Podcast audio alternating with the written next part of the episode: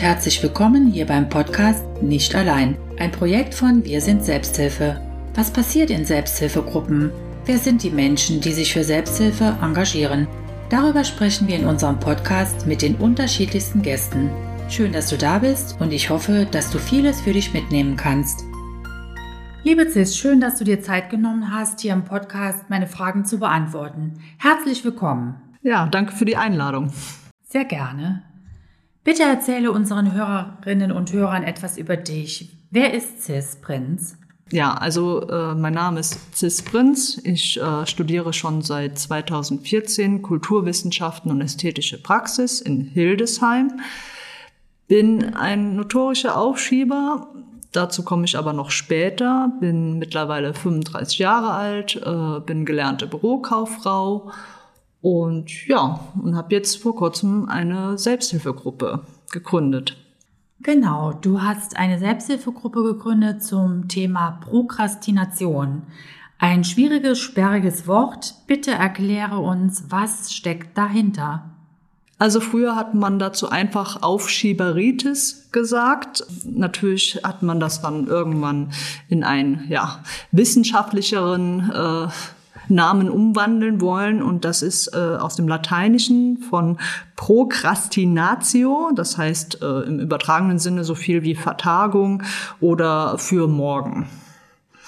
Genau, und ähm, man versteht darunter in der Wissenschaft äh, pathologisches Aufschiebeverhalten, was auch schon zum Teil äh, als Arbeitsstörung angesehen wird, ist aber noch kein offizielles Syndrom oder noch keine offizielle Krankheit wie jetzt zum Beispiel Depressionen. Aber ist es nicht auch ein Stück weit normal, Dinge nicht machen zu wollen, wenn die Sonne scheint, dass man die Spülmaschine nicht ausräumt und es auf, auf, es auf abends vertagt oder ja, es ist nicht normal, dass man Dinge aufschiebt. Bis zu einem gewissen Grad ist Aufschieben ganz natürlich. Ähm, wir kennen das ja, wie du schon gesagt hast, alle, dass wir zum Beispiel keine Lust auf den Abwasch haben. Oder der Klassiker, der immer genannt wird, die langweilige Steuererklärung. Aber es wird zum Beispiel dann zu einem Problem, wenn wir zum Beispiel anstatt den Abwasch zu machen, wenn wir das so lange vor uns herschieben, dass wir irgendwann, sage ich jetzt mal, ja, Ungeziefer in der Wohnung haben. Oder wenn wir die Steuererklärung so lange aufschieben, bis wir zum Beispiel auch vom Finanzamt Strafen, etliche Strafen zahlen müssen. Ja, dann wird es allmählich zu einem Problem. Und äh, wann hast du für dich erkannt, dass die Prokrastination bei dir persönlich über das normale Aufschieben hinausgeht? Ja, das hat ein bisschen gedauert. Ich muss dazu sagen, ich habe schon immer dazu leicht geneigt, Dinge auf den letzten Drücker zu machen.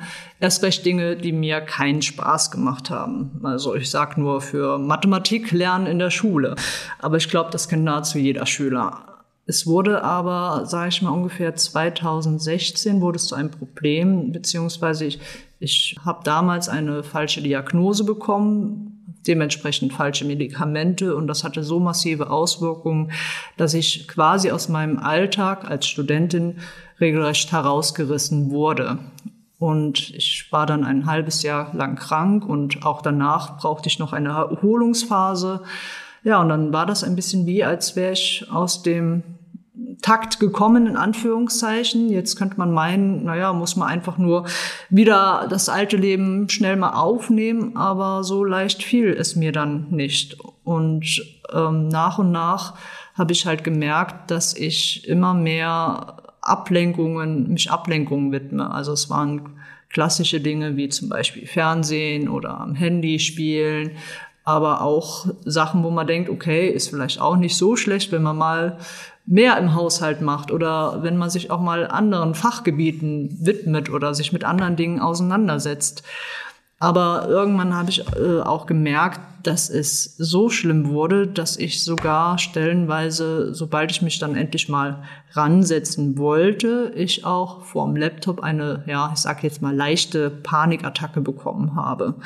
Und da wurde mir eigentlich auch oder mir wurde auch schon vorher klar, dass das nicht mehr im normalen Ausmaß war. Ich habe schon im Vorfeld ganz viele Bücher zu dem Thema gelesen. Da waren auch zum Teil hilfreiche Tipps.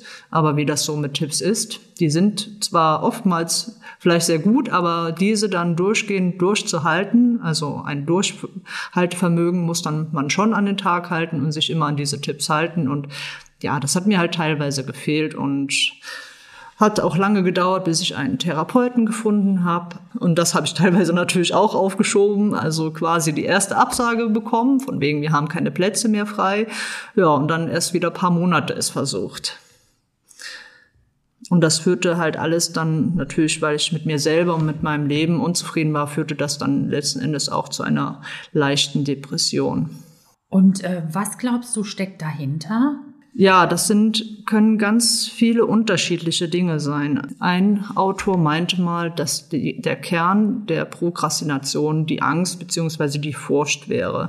Das kann zum Beispiel sein, dass man Angst vorm Versagen hat oder Angst vor negativen Konsequenzen. Oder manche haben ja auch Angst davor, eine Entscheidung zu treffen. Also wenn es zum Beispiel geht in eine andere Stadt wegen einem anderen Beruf, zu wechseln, ähm, das schieben ja auch viele Leute ganz lange auf. Und das kann, ja, kann auch, auch, man kann auch einfach nur überfordert sein, weil man quasi wie der sprichwörtliche Ochse vorm Berg steht und einfach nicht weiß, wo man jetzt bei diesem Riesenprojekt überhaupt anfangen soll. Genau, das sind, denke ich mal, sehr häufige äh, Ursachen. Aber was viele auch nicht bedenken, manchmal versteckt sich hinter dem Prokrastinieren auch eine Krankheit, die noch nicht diagnostiziert wurde. Das kann zum Beispiel ADS oder ADHS sein oder äh, vielleicht hat derjenige schon vorher eine Depression. Und was jeder auch kennt, Müdigkeit ist der Motivationskiller überhaupt, sage ich jetzt mal. Und ja, das sind dann, wenn das chronisch ist, dann sollte man vielleicht auch mal da auf Ursachenforschung gehen. Mhm. Vielen Dank. Und äh, welche Rolle spielt so die Mentalität der Einzelnen oder des Einzelnen? Also es gibt ja Menschen, die planen ihr Leben durch, so hat man jedenfalls das Gefühl. Äh, die wissen ganz genau, was sie wollen und die gehen unbeirrt diesen Weg. Andere sind einfach auch gelassener, die lassen fünf auch mal gerne gerade sein und ähm, ja, sind einfach von der, äh, vom Charakter her gemütlicher, weniger ehrgeizig. Welche Rolle spielt so dieses Thema, also der Charakter oder die Mentalität? Ja, eine gute Frage. Ich denke mal, dass vielleicht manche ähm, mehr intrinsische Motivation brauchen. Also das heißt, die Motivation muss wirklich aus dem Inneren herauskommen um ein Beispiel zu nennen, wenn jetzt man von den Eltern dazu gedrängt wird, Jura zu studieren, obwohl man lieber, was weiß ich, Künstler wäre, dann kann man sich ja schon vorstellen, dass man dazu gar keine Motivation zum Beispiel hat. Also es hat dann auch damit zu tun, äh, inwiefern die Ziele mit meinen eigenen Zielen, auch mit meinen eigenen wirklichen Zielen übereinstimmen.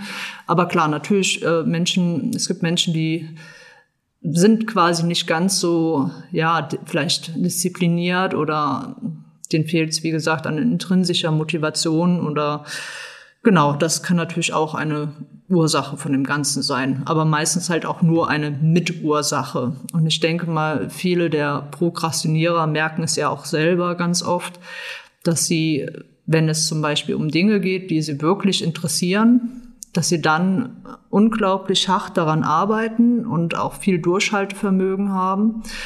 Oder was ich auch in meiner Selbsthilfegruppe erlebt habe, da haben viele berichtet, dass wenn sie etwas für andere machen sollten, also wegen Hilfe, also andere haben sie um Hilfe gefragt, dann waren sie dementsprechend auch wieder viel motivierter und haben das auch nicht aufgeschoben. Interessant.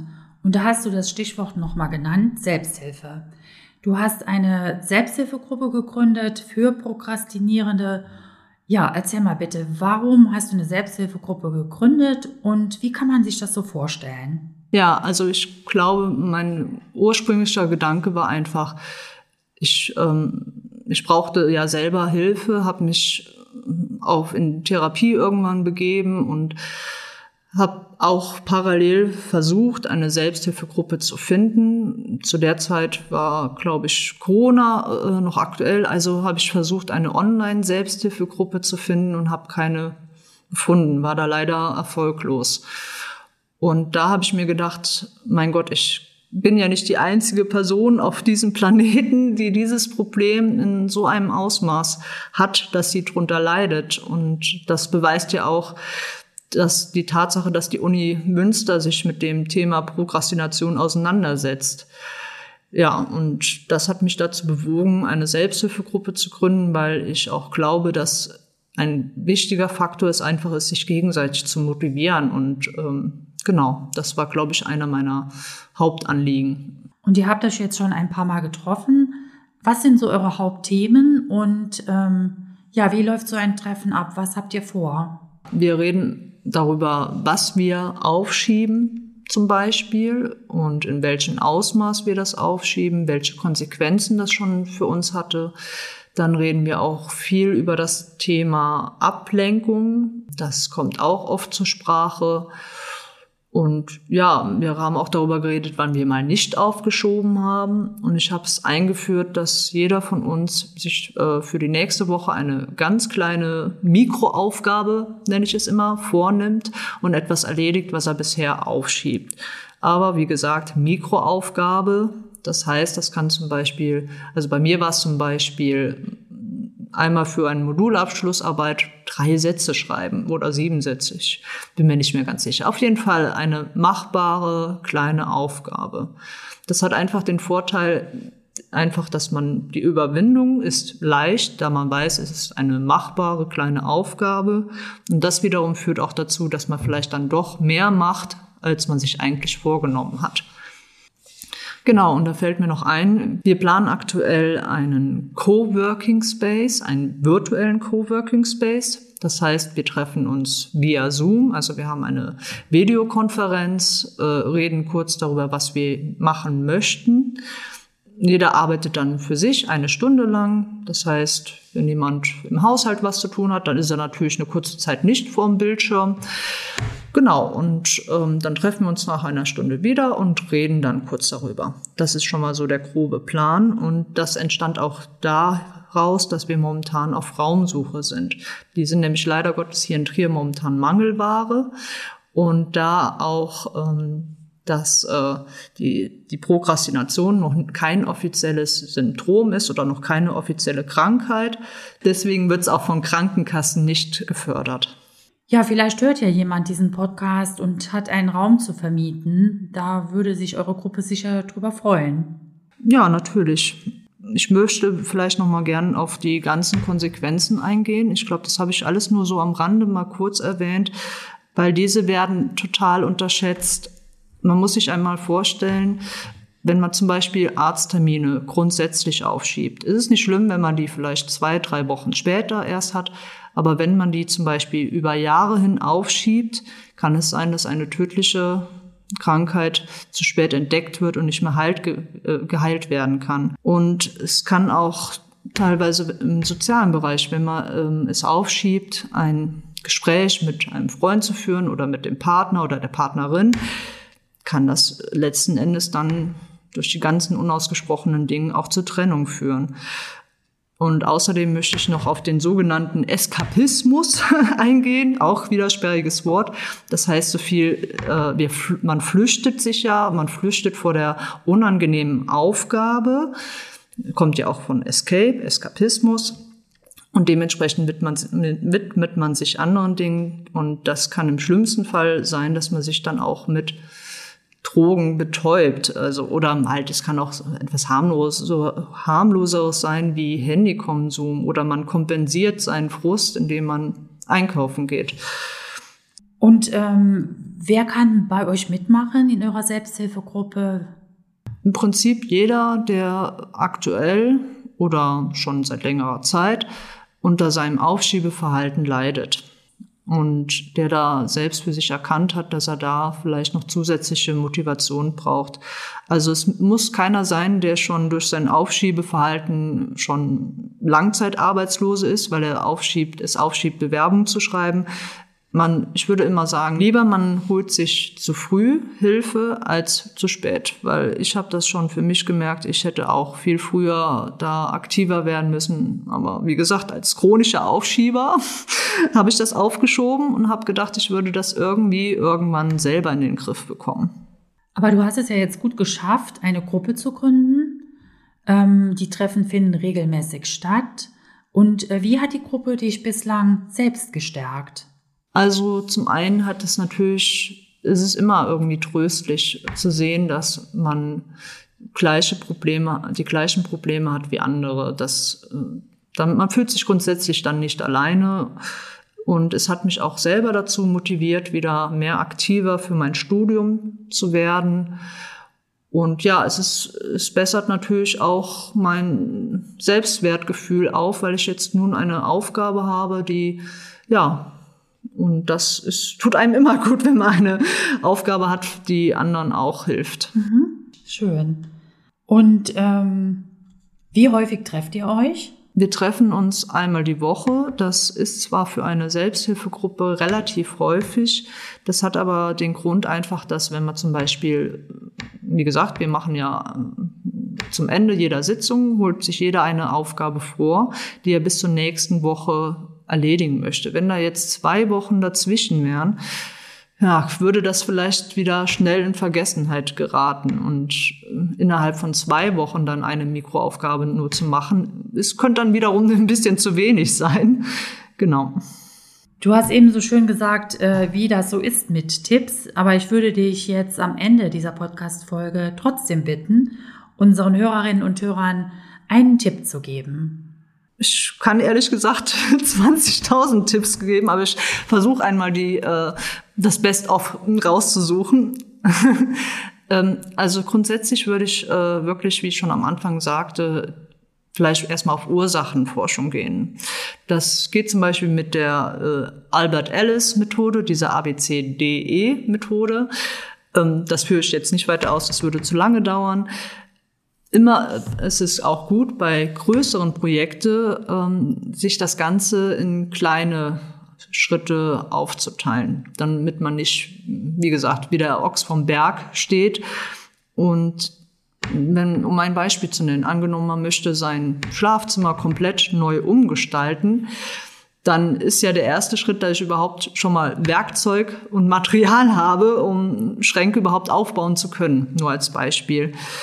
Ähm, dann, was vielleicht relativ bekannt ist, ist die Promodoro-Technik.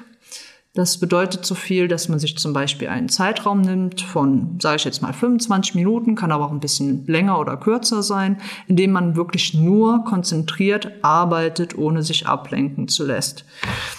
Was ich immer super finde, ist langweilige Arbeit, also sowas wie Abwasch machen, Wäsche falten, wenn man sich diese ein bisschen attraktiver gestaltet.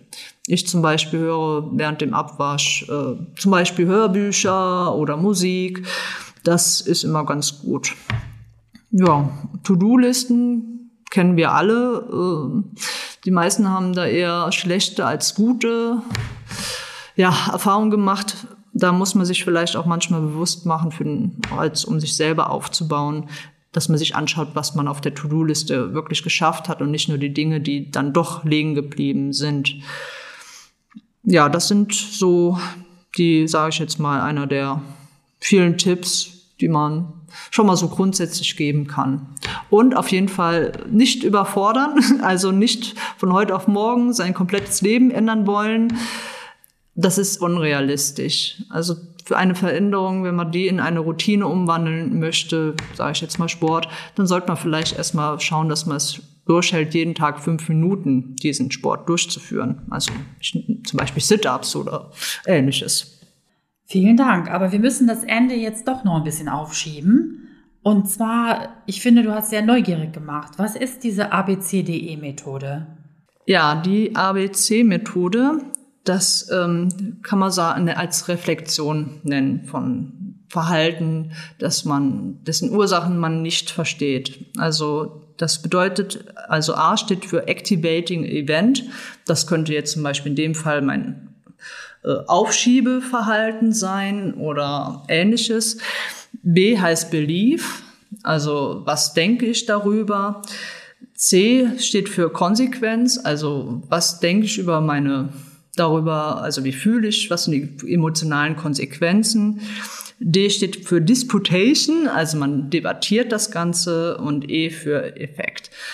Das äh, kann man sich dann so vorstellen, dass man erstmal analysiert, was man, äh, wie man sich verhält, und das muss man ein bisschen durchlaufen. Wie gesagt, das ist ein bisschen kompliziert, aber es gibt gute Anleitungen. Und letzten Endes kommt man ähm, dann auf die, sage ich jetzt mal, äh, die falschen, sogenannten falschen Glaubenssätze, die man hat. Und wenn man, Disputation ist ein wichtiger Schritt, das heißt, man debattiert mit sich selber, ob das wirklich auch stimmt, was man da denkt. Also ich kann zum Beispiel aus meiner eigenen Erfahrung ähm, mal da ein Beispiel nennen. Ich kam durch die ABC-Methode darauf, dass ich dachte, oh mein Gott, wenn ich jetzt mein Aufschiebeverhalten nicht irgendwann in den Griff bekomme, dann steht für mich die Option, selbstständig zu werden, steht gar nicht, äh, ist gar nicht möglich, weil Aufschieben und Selbstständigkeit, das hört sich ja so an, als würde es sich widersprechen. Und dann wiederum hätte das zur Folge, dass ich nachher doch in einem Job landen würde, der mich nicht erfüllt, Genau. Und dann geht man das gedanklich durch. Würde das denn wirklich stimmen? Und wenn ja, was wäre, wenn es so schwer, äh, so, also wenn es stimmen würde? Und so geht man das Ganze dann durch und kann dann seine falschen Glaubenssätze selber widerlegen und sieht dann schon die Welt ein bisschen anders. Schön, das ist so ein schönes Schlusswort. Ich danke dir sehr, dass du hier äh, am Podcast teilgenommen hast und wünsche dir für die Selbsthilfegruppe alles Gute. Ja, und wünsche dir noch ein schönes Wochenende. Ja, vielen Dank und ebenso. Tschüss. Tschüss. Wir danken der IKK Südwest für die Förderung. Wenn du Fragen hast oder du dir ein Thema wünschst, über das wir hier im Podcast sprechen sollten, schreibe uns gerne unter info at selbsthilfe-rlp.de. Tschüss, mach's gut, bis zum nächsten Mal. Ich freue mich, wenn wir uns wiederhören.